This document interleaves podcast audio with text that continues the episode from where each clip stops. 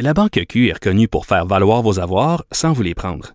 Mais quand vous pensez à votre premier compte bancaire, tu sais, dans le temps à l'école, vous faisiez vos dépôts avec vos scènes dans la petite enveloppe. Hmm, C'était bien beau. Mais avec le temps, à ce compte-là vous a coûté des milliers de dollars en frais, puis vous ne faites pas une scène d'intérêt. Avec la Banque Q, vous obtenez des intérêts élevés et aucun frais sur vos services bancaires courants. Autrement dit, ça fait pas mal plus de scènes dans votre enveloppe, ça. Banque Q. Faites valoir vos avoirs. Visitez banqueq.ca pour en savoir plus. Le buzz de Vincent Dessureau. Dans ton boss aujourd'hui, mais je suis content que tu me parles de ça parce que j'ai vu passer cette manchette. Je, je me suis demandé de, quoi- de quoi on parle. Justin Bieber qui défie Tom Cruise dans Ouais. un duel de je sais pas quoi. Mais t'es pas le seul à se gratter un peu la tête parce que euh, c'est un peu un grattage de tête collectif là, avec euh, cette, cette histoire qui est devenue vraiment j'ai raison de pas comprendre. Ouais, absolument, parce que la, en fait, le monde ne comprend pas vraiment. Il faudra, faudra voir ce que euh, Justin Bieber va donner comme, comme explication. Mais en fait, c'est qu'il a lancé un défi à Tom Cruise sur les réseaux sociaux. Justin Bieber qui est quand même suivi par des dizaines de millions de personnes sur les réseaux sociaux en disant euh, je veux euh, donc euh, en- en- j'envoie un défi à Tom Cruise de venir se battre contre moi dans l'octogone. Donc l'octogone faisant référence à ce qui est utilisé dans les arts martiaux mixtes, entre autres dans le, UFC. Et il dit Tom, si tu n'acceptes pas ce combat, ça signifie que tu as peur et que tu pourras pas et tu t'en remettras pas. Et il dit qui serait willing, intéressé à organiser ce combat-là? Et il met euh, le nom de Dana White, ajouté ça, qui est le, le, le- bon, Le le grand patron de la, de de- de la UFC. Mais c'est quoi le rapport, là? Ben c'est ça, on sait pas, est-ce qu'il y a une chicane entre les deux? Est-ce que c'est juste pour se faire... euh, Mais pour Tom être- Cruise, il est rendu à 55-60 ans. à 56 ans. Ouais. Euh, Justin en a 25. Mais euh, Tom est en forme, là. C'est Je ça pas. que là, rapidement, Mais Tom, il est petit, là. Il est petit, mais Justin Bieber, c'est pas un colosse non plus, là. Ben là, il est tout musclé, il est rendu un, un Bon, capoté d'entraînement. Non, je sais pas. Ouais, ouais. Non, parce que Tom Cruise, mon souvenir, c'est que même, il fallait qu'il fallait qu'il truque, mettons, les cadres de porte. Là. Tu sais, quand il faisait des films, là, Ouais. fallait qu'il truque pour pas qu'il ait l'air petit. Il truquait les cadres de porte. Là. Tu sais, il faisait des cadres de porte là, 4 pouces, 4-5 pouces moins haut que la normale pour que quand il passe dans la porte, t'as l'impression qu'il mesure 6 pieds, mettons, 5 pieds 11, alors que je pense qu'il doit mesurer 5 et 5, 5 et 6. Là. Euh, ouais, mais euh, je pense que... Ben, tu vois, mais Tom Cruise est... Écoute, euh, parce que là, je l'ai en mètres, là, c'est ça que j'ai trouvé. 1m75 pour Justin Bieber, 1m70 pour Tom Cruise. 1m70, tu vois, ça c'est à peu près 6 pieds, je pense que c'est 1m83. Ce serait 13, ce serait, mettons, 5 pieds 6, 5 pieds 7. hein, 5 pieds 6. Bon, ben tu vois, Parce mais- qu'il a joué des rôles, il fallait qu'il ait l'air euh, baraqué, Tom Cruise. Des Effectivement. rôles de héros un peu. Mais la télé, ça triche quand même euh, Oui, oui, oui. pas mal bien là-dessus. Euh, et là, c'est que rapidement, euh, faut dire que t- t- Justin Bieber s'entraîne, en- il s'est même entraîné avec Floyd Maywe- Mayweather à la boxe. Donc, il s'entraîne, t'as raison. Mais Tom Cruise fait ses propres cascades, on sait, dans, entre autres, Mission Impossible. C'est un gars qui est... Et il a une, bonne connaissance des, des arts martiaux aussi, parce qu'il en, il en fait, il en a fait pas mal.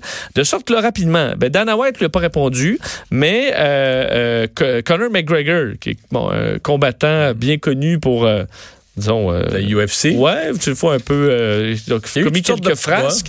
Euh, lui est prêt à l'organiser. D'ailleurs, il dit Cruz, vas-tu avoir le cran de te battre comme tu le fais dans tes films? Alors là, tout le monde lance le défi à Tom Cruise qui a peut-être ouvert ses réseaux sociaux aujourd'hui puis dit que- qu'est-ce qui est en train de se parle, passer là? Et UFC Canada a répondu, mais juste en un petit emoji de deux yeux qui regardent. dans- voilà, dire que c'est que De quoi on parle? Ouais, de quoi qu'on parle. Et euh, déjà, les sites de paris se sont lancés dans euh, les, les paris pour à savoir qui allait gagner ce, ce combat. Selon toi, si tu avais 5 à mettre, ce serait sur lequel? Je sais pas, là. Honnêtement, je trouve ça vraiment ridicule. Et certaines vedettes, entre autres euh, un professionnel euh, du, du combat, là, Bobby Nash, un Américain qui, lui, dit, voyons, Justin, tu, tu, tu mets au défi un homme de 56 ans. là. Ben oui. Mais C'est- d'autres C'est qui ça qui me frappe. Ouais, mais d'autres disaient, attention, là, Justin, tu vas te faire démolir, là, que c'est Tom Cruise. Ah, mais Puis Tom se faire Cruise, battre par... euh, Non, mais Tom Cruise, là, je comprends, il a piloté un avion dans, dans, dans Top Gun, mais je pense même pas qu'il s'est piloté, là.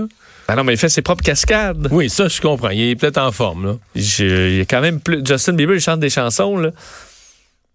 Alors, si tu les mets un contre l'autre, moi, je suis pas prêt à mettre ça sur euh, Justin Bieber tout cru, sauf que sur les sites de Paris que j'ai vus, parce qu'il y en a qui me disaient que dans- sur certains, c'était Tom Cruise en avance, mais moi, sur ceux-là que j'ai vus, c'était Justin Bieber en avance à 3 contre 2, euh, à peu près. C'est du gros n'importe quoi, là. Ben oui, mais je tu peux parier sur n'importe quoi maintenant. là. Non, mais c'est du gros n'importe quoi, dans le sens que, comme tu dis, Tom Cruise, s'il était occupé, maintenant qu'il est parti à la pêche, il ouvre ses réseaux sociaux, puis il se dit, mais voyons, Ben oui, de oui. quoi on parle, là? Oui, mais écoute, euh, t'as quand même. C'est qu'à la fois, il y a des gens qui seraient heureux de voir l'un ou l'autre se faire un peu, un peu battre. là. Ah ouais? Ben, c'est, je pense qu'il y en a qui détestent Tom Cruise pour plein de raisons, il y en a qui détestent Justin Bieber pour plein de raisons. Donc, ça donnerait un combat dans lequel les opinions seraient très tranchées. Là, puis t'aurais des gens là, dans la salle qui seraient fous. Là. Parce que un, ceux qui aiment pas Tom Cruise, de le voir se faire battre par Justin Bieber, c'est quand même drôle. c'est quand même drôle. Euh, et l'inverse, l'inverse l'est tout aussi pour ceux qui sont, qui sont pas capables de, du chanteur canadien. Alors, euh, s'il est intéressé, Tom Cruise, à faire un freak show comme ça, ben, Parce que c'est vraiment un freak show, là. Absolument. Mais tu sais, euh, tu rajoutes ça dans un gala UFC. il faudrait que tu fasses ça. Je veux dire, il n'y a pas un. Il n'y a pas une fédération sportive qui va autoriser ça. Je veux dire, Non, euh, mais mettons- UFC, c'est un peu euh, où, des- ben, euh, où ça Ben peut se faire au privé. Euh, tu vois, Conor McGregor, il te l'organise, il y a des millions. Euh, il va le faire dans un pays où il n'y a pas de loi. Là. Tu peux pas le faire au Québec, mettons. Là. Des amateurs, des gens qui peuvent pas. ben, effectivement, mais tu peux Peut-être, t'inscrire à une.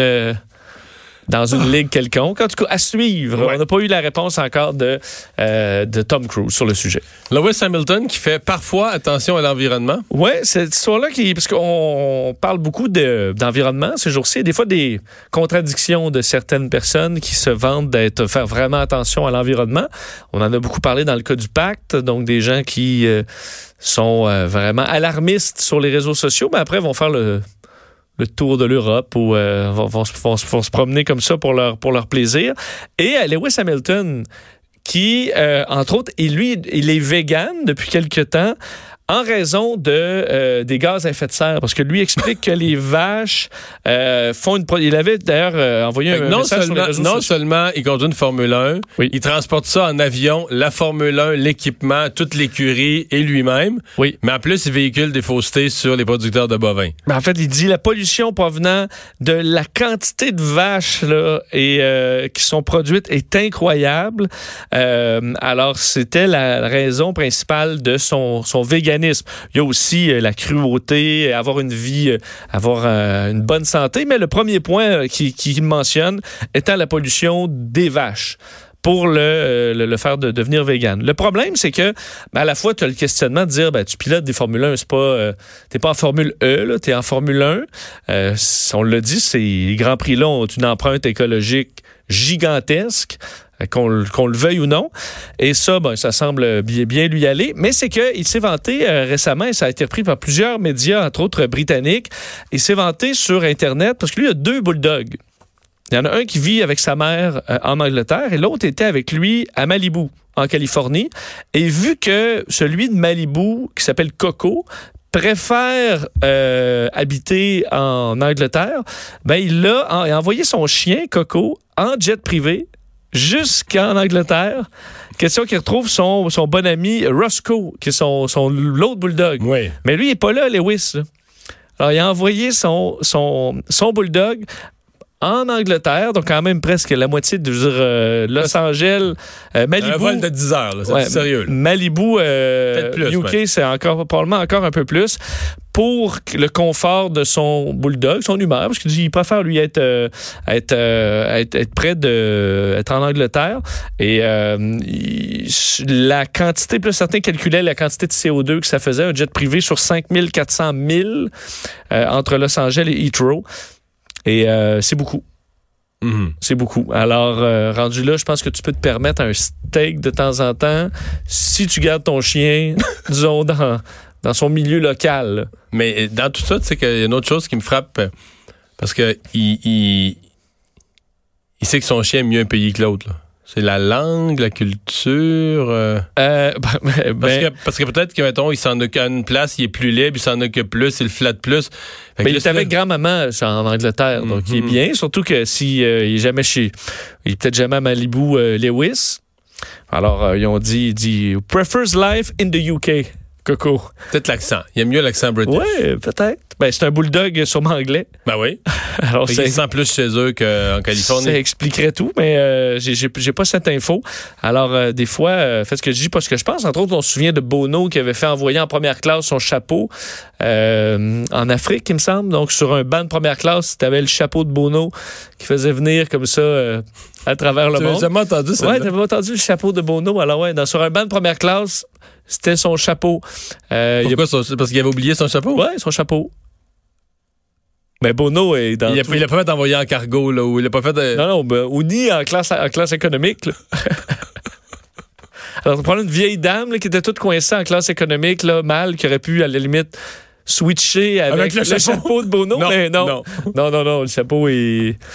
Alors, ça, ça avait été assez mé- médiatisé sous le fait que Bono prêche quand même la, Les bonnes causes les, les sociales. bonnes causes sociales, mais là-dessus, sur le chapeau, euh, un attachement particulier. On reste dans le monde de l'aviation où un passager s'est trompé de porte? Ouais, je trouve ça drôle. euh, C'est un vol entre le- justement l'Angleterre et le Pakistan.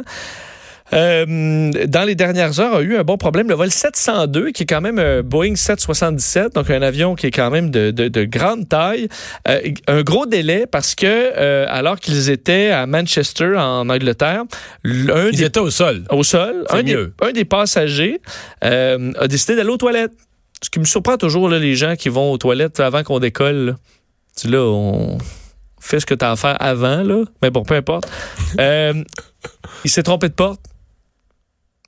Alors, il a ouvert la, la porte de l'avion, déclenchant la, la glissade de sécurité, la glissoire de sécurité.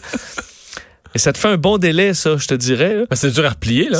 Ça se replie pas rapidement, là. C'est ceux qui ont de la misère à replier leur sleeping, là, puis le rentrer dans, dans le tuyau. C'est encore plus compliqué que ça. Donc, euh, il, euh, il s'est trompé. Et puis, sur un Boeing... Mais là, ça 60 s'ouvre, là. C'est? C'est comme une grosse, comme une grosse barre, là, non? C'est pas ça. Ouais, pas comme mais une porte de surtout, toilette. Ce qui est drôle, euh, j'ai vu cette nouvelle-là, qui était quand même en- une des principales nouvelles de CNN tantôt. J'ai j'ai ouvert une, une glissoire de sécurité sur un Boeing 737 ce matin. J'avais un tournage pour euh, Salut Bonjour qui sera diffusé dimanche avec euh, les gens de Chrono Aviation à l'aéroport de Saint-Hubert. Et euh, j'ai eu la chance qu'on c'est un reportage sur la formation des agents de bord euh, sur des 737. Et glissé dans un toboggan de ben, sécurité. j'ai- on m'a appris comment ouvrir et fermer la porte. Donc, j'ai, j'ai- ben, je suis maintenant formé pour ça. Et aussi pour déclencher la glissoire de sécurité. Ce que j'ai fait avant de, de m'élancer euh, sur la glissoire, qui était vraiment le fun de un. Et euh, c'est quand même difficile. Mais tu sais, t'as une grande... Mais, mais c'est parce que la question, c'est ça, la grande. je- J'essaie de la visualiser, la grande, grande poignée. Ça a peut-être 4 pieds de long, le bâton. Ouais. Comment tu peux penser que c'est la porte de la toilette? là? Ben, il faut que tu sois mêlé, euh, pas à peu près.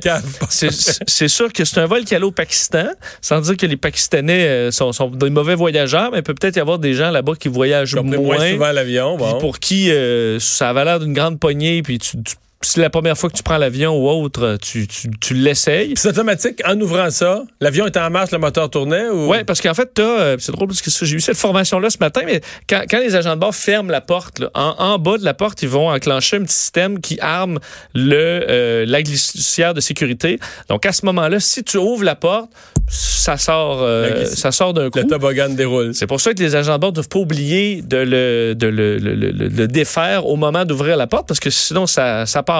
Et euh, ce matin, on me disait que replier pour un Boeing 737, donc beaucoup, beaucoup plus petit que ce qu'on a là, là, un 777, c'est à peu près, euh, le replier, c'est à peu près 15 000 Que ça coûte? pour replier la, Parce que c'est quoi, la c'est une- glissière. Parce que c'est immense. Puis évidemment, c'est un travail de pliage très précis parce que ça doit rentrer dans, ça rentre dans un sac à dos, là, une immense gl- glissière.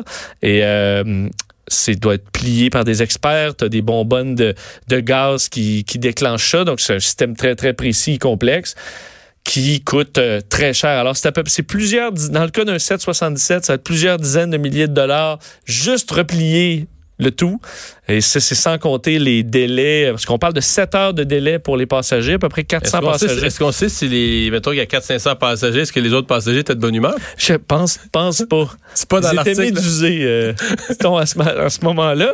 D'ailleurs, on se souvient d'un agent de bord il y a quelques années aux États-Unis qui était à bout de sa job.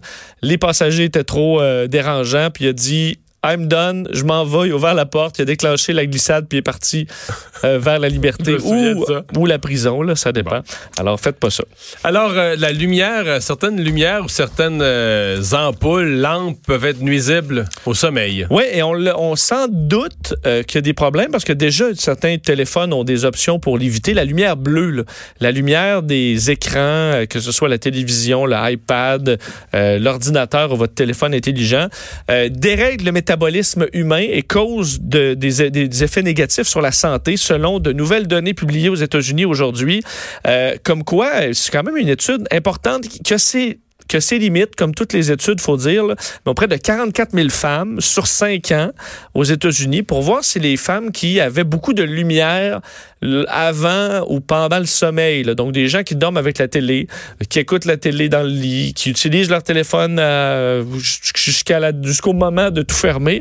On dit les, euh, les, les femmes ayant entre autres la télévision ou une lumière allumée avaient un risque supérieur de près de 20% de prendre 5 kilos pendant le- la durée de l'étude.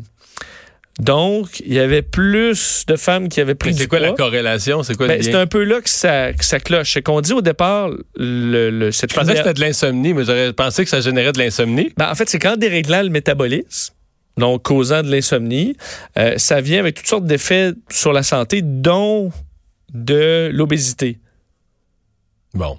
Alors, si tu dors pas, tu as des chances de devenir plus, plus gros. Euh, par contre, ce qu'on dit dans les faiblesses de cette étude-là, c'est justement, c'est que peut-être que naturellement, les gens qui écoutent la télé dans leur chambre, c'est pour manger des Oreos, là. Et que ça vient avec ça, tandis que ceux qui n'ont pas cette habitude-là, peut-être qu'ils mangent pas au lit ou peu importe. Ouais. Alors, il y a quand même quelques faiblesses, mais on sait que ça semble faire des effets nuisibles au niveau du sommeil et donc, dans le métabolisme, ça peut Mais activer donc, des dans choses la qui chambre, l'idéal, c'est de pas avoir aucune source de lumière bleue. Là. Exact. Mais maintenant, les téléphones ont des options euh, de, pour Ouais, en, mais de pas lumière rester- il est chaude. pas supposé rester allumé dans ta chambre, ton sel? Mais je, je le regarde. Non, mais ça, tu, il s'éteint. là. Mais la télévision, vous fermez ça. Tu laisses pas ça allumé Ben, toute la nuit. tu tombes endormi devant la télé. Ouais. Mais l'idéal, on sait pour le sommeil, c'est de pas avoir de télé dans la chambre. Toute la chambre soit exclusivement réservée au sommeil ou autre activité de couple, mais euh, sans plus. Là. Pas de télé. Pas de télé. faut associer le lit au sommeil. Pas faire toutes sortes d'autres ce que les activités experts- regarder la télé. Ouais. Non. Euh, on va faire une pause euh, dans un instant. Tour d'horizon de l'actualité du jour.